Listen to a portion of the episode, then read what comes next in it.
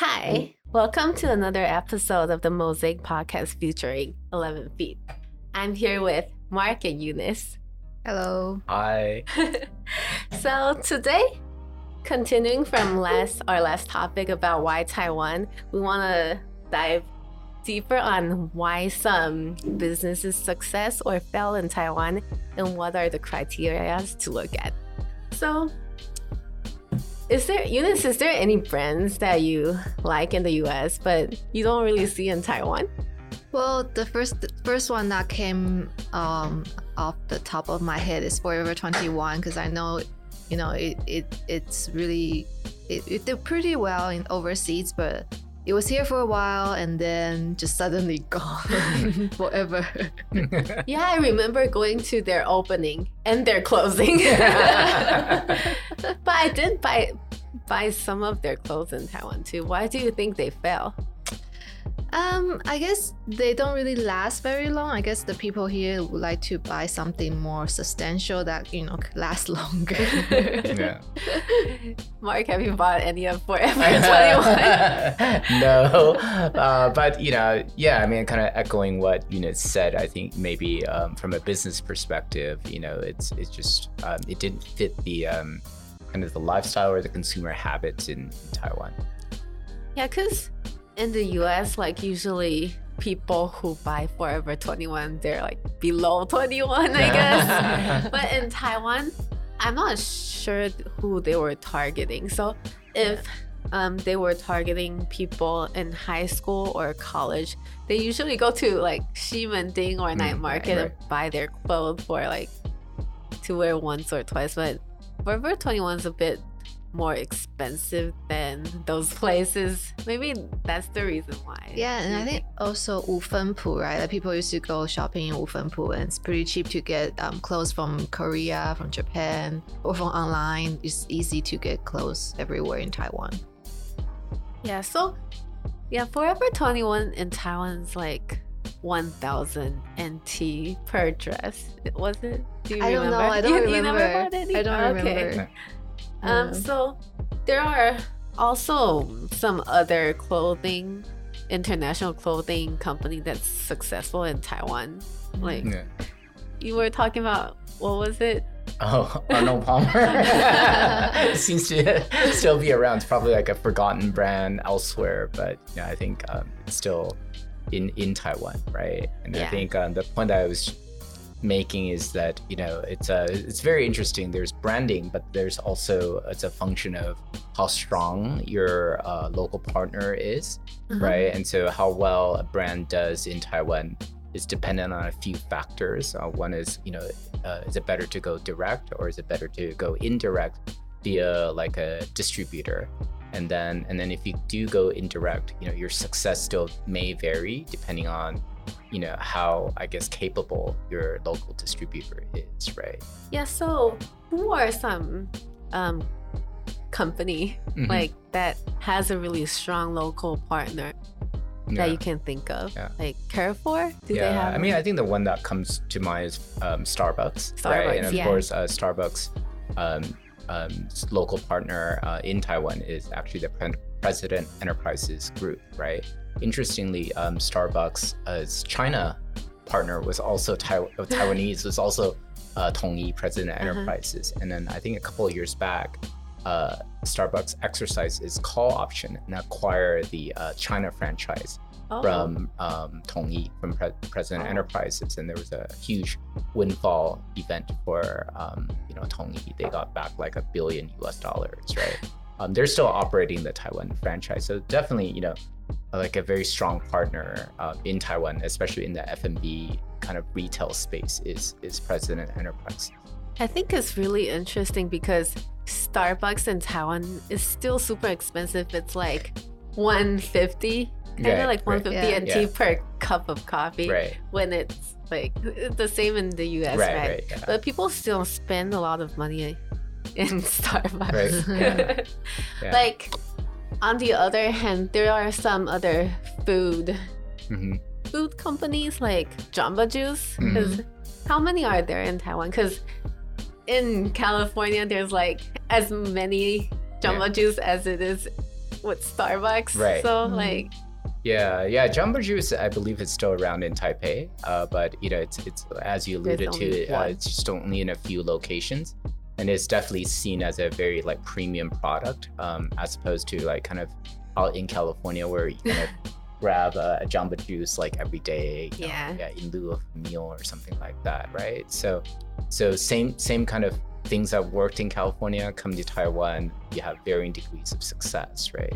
Uh, yeah, because um, Jamba Juice in Taiwan is as sweet as it is in California, yeah. but for Starbucks, they actually altered, I think, the taste a bit mm-hmm. to compromise like what Taiwanese people like. Yeah. And another one is Dunkin' Donuts. Right, right, yeah. Mm. It hasn't. Is it still around? Or I, I haven't seen any. Because there's like Mr. Donut. Right. Yeah. Krispy Kreme is also in Taiwan. There's like two of them, yeah. I think. It's super successful in the US, but maybe it's because they're too sweet as well. Taiwanese right. people tend to not buy them as yeah. much. Yeah. I think Mr. Donut is successful because it's not very sweet.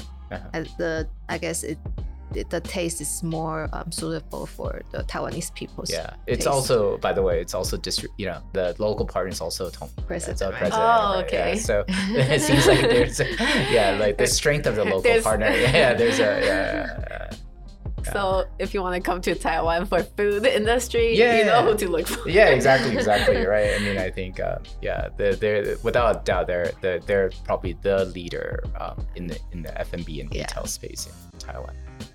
Um, there's another very interesting one. So we were talking about successful businesses in the U.S. or other places, but fell in Taiwan. But there's also one very special one that's super successful in Taiwan but failed in the US 7 Eleven. Right. Yeah, yeah.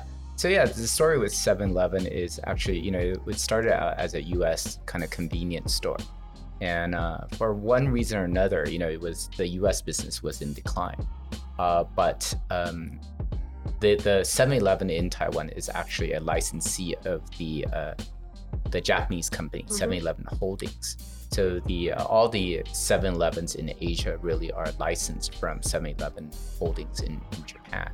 And then I think a few years back, um, you know, obviously 7-Eleven is huge in Asia. So the 7-Eleven Holdings Japan actually bought out 7-Eleven back back uh, in the US. Um, so so you know it's um, it's it's very interesting, right? Like how some brands are able to um, do better in Asia um, and then uh, a, a, common pattern is that then the uh, Asian uh, company buys out the uh, the U.S. parent, and it's not only for 7-Eleven, but I mean this is probably going back in time, so it's like a history lesson for for younger listeners. Thank you. Yeah, but um, I, I I don't know if how familiar you guys are with Esprit like the the fashion oh, brand yeah. Esprit Holdings. So same oh, thing, yeah. I do know yeah, it. Yeah, yeah, Esprit. Yeah. So actually, Esprit started out as a U.S. brand, uh, and then it was licensed to a Hong Kong company. A Hong Kong company grew the Asia Esprit. So Esprit became bigger um, in Asia, probably you know through the late 80s, early 90s, and then Esprit, the Hong Kong company, acquired the uh, the US US company, right? And then in um, other F&B, uh, coffee, bean, and tea was all you know for for for a while was uh, again started out in the US. Asia grew to be humongous um, and then and then bought out bought out less. Yeah. Yeah. So the 7-Eleven thing I want to mention right. is I think it's because of the Taiwanese like living habit. Right. So in the US it's like from 7 in the morning to 11 right. p.m. But in Taiwan 7-Eleven is open for 24/7. Right, right, yeah, cuz yeah in Taiwan, we're always up. yeah, yeah, well, yeah. So I think uh, a lot of it is the success. So I would say the success started in Japan, and then I think the J- Japanese model of 7-Eleven came to Taiwan, and and then it kind of you know clicked because I think that it's a very you know Taiwan like Japan it's a very very urban setting. I think lifestyle wise, it's very very similar, mm. right? Like you know, you're always at work, a long work long work day, uh, and you're looking for convenience, right? Yeah. I mean, I I remember a time when 7-Eleven was still at 100 stores. so. oh, okay. yeah. when was like, that? when I was uh, yeah, when you guys probably weren't born, but uh, yeah. So I remember uh, when 7-Eleven first came into Taiwan. I think in the 80s and then I remember, um, I think um, back then, um, yeah, I think their goal was trying to get get to 200 some oh, stores. Right?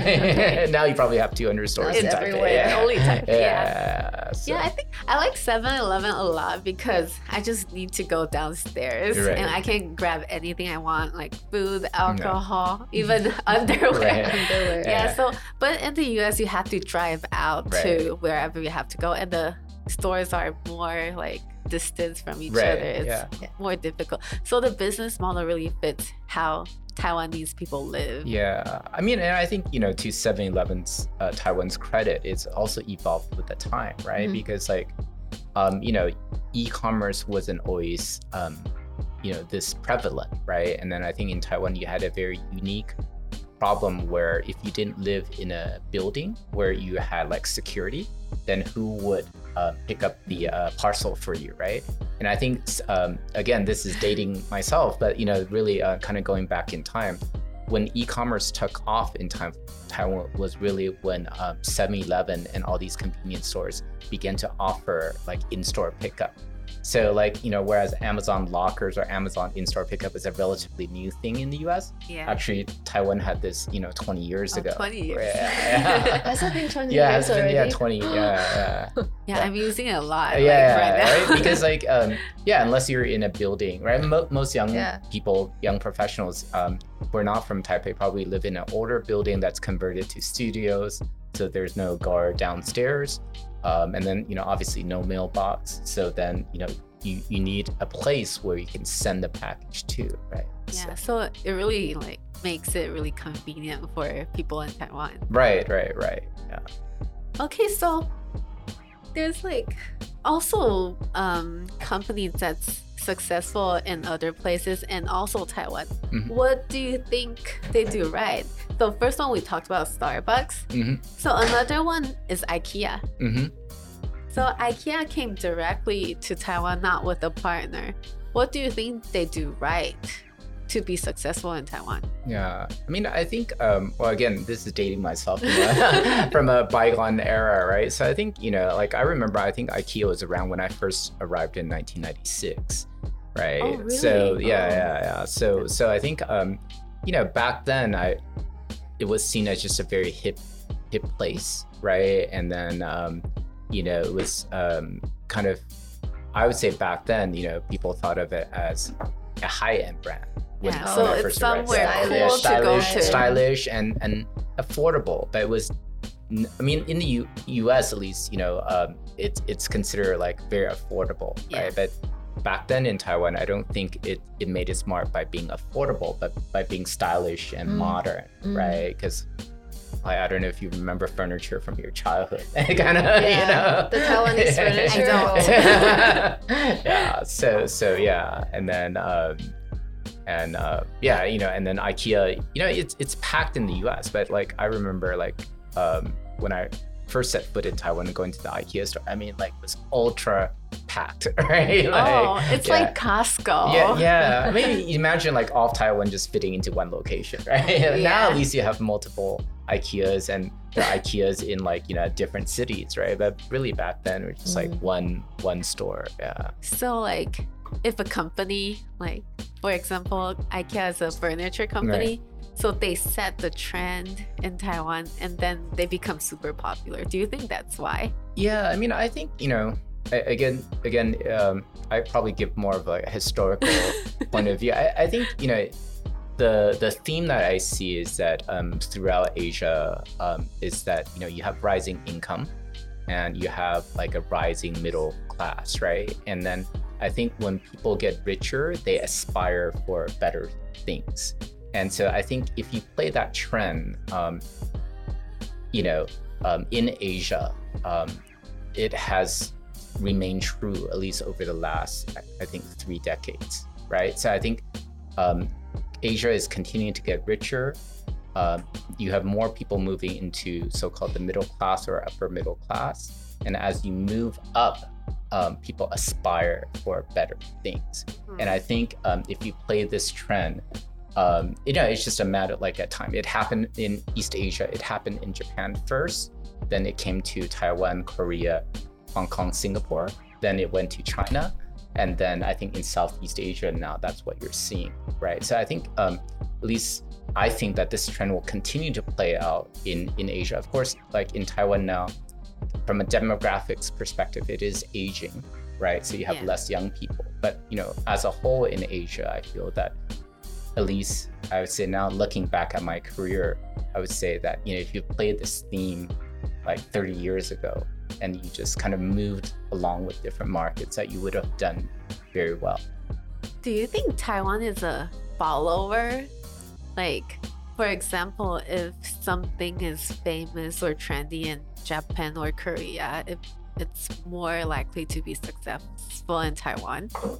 Yeah, I think you know. I think it's it's. Um, I would say yes, not in a bad way. I just think that you know, again, it's um, it's it's more part of that rising consumer trend, right? And then I think it's a follower just because from a development standpoint, it is probably a decade behind, let's say Japan, right? So Japan like industrialized first after World War II, and then yeah. when Japan got too expensive, then the you know the factories moved to Taiwan and Korea, and then when Taiwan and Korea got too expensive, they moved to China, right? And now that China is too expensive, it's now the factories are moving to you know Southeast Asia, Vietnam.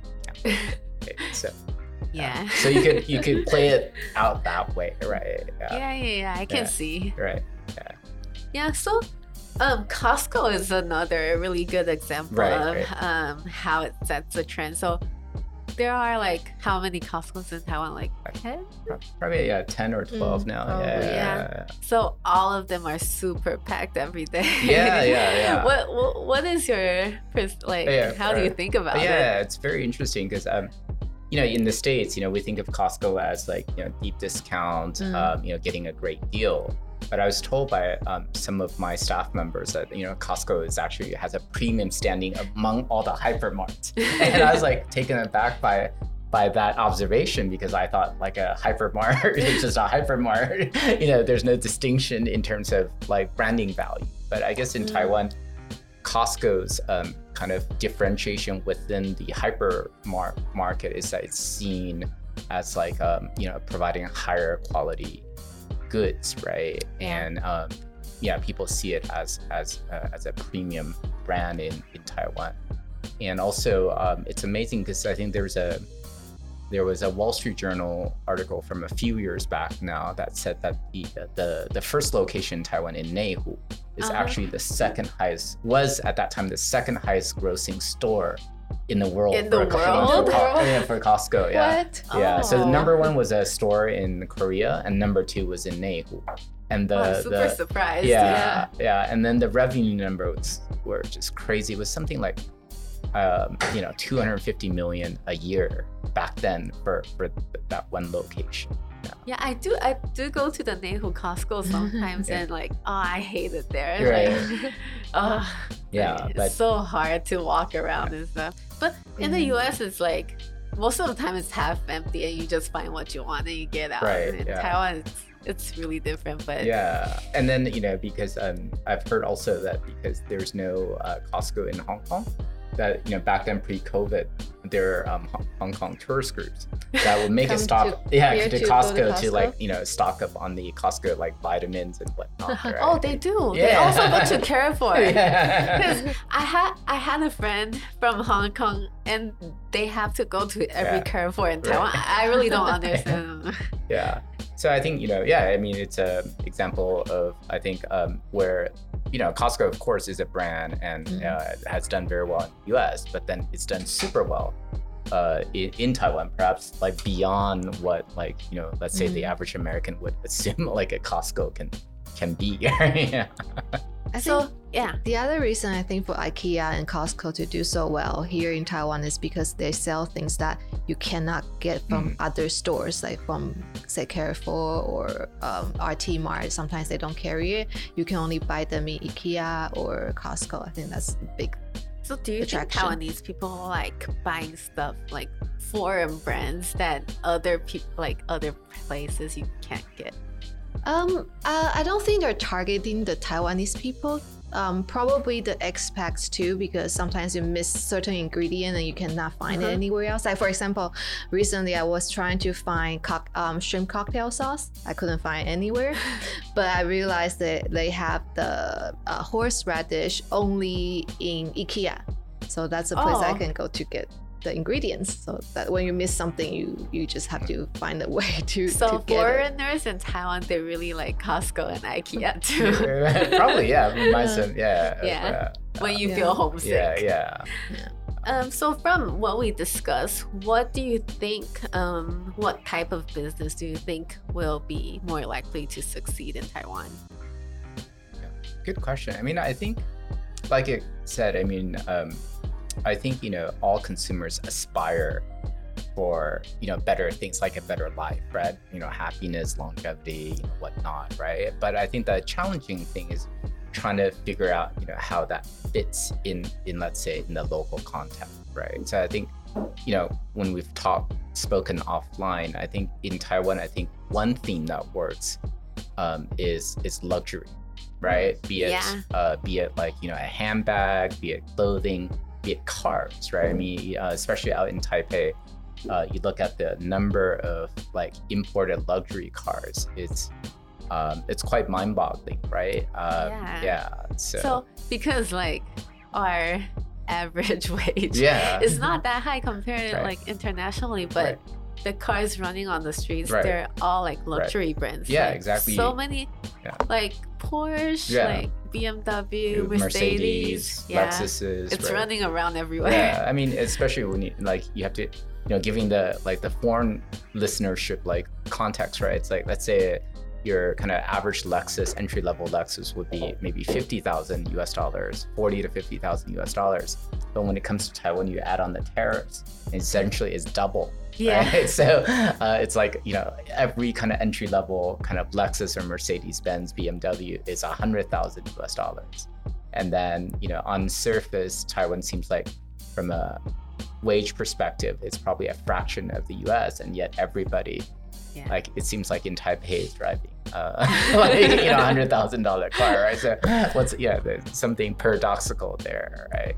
So I think um yeah yeah yeah. So I think this this um yeah it, it's interesting like taiwanese are modest people but when it comes to like you know recognition they want to they want to show it through yeah they want to well, they may not put say it, out there yeah they want to put it out there yeah um, and and i think cars is one of the most i guess like expressive ways, you know. I think yeah. also for food, I think Taiwanese people love to spend money on food, like all oh, the fancy true. restaurants, mm. nice, famous celebrity chefs place right. usually usually do okay yeah. with occasional failures. Yeah. Yeah. yeah. In Taiwan, the prices of the food they're either super high or super low. Right. That's right. So you have to pick right which right. one you want to be. Yeah. It's unbelievable. Like in in Taiwan there are these uh, private kitchen like yeah. sushi sushi shops, uh-huh. right? And they go for literally like $350 US per person before alcohol, right? And you have to wait six months for, yeah. for a seat, right? Yeah. So uh, people love to line up for food in Taiwan. Right. And then you could Instagram it, right? Yeah. so it's still the Yeah, it's still the, you know, like still, yeah, yeah, yeah, yeah. So what criteria do you think if a business before they come to Taiwan they should look at?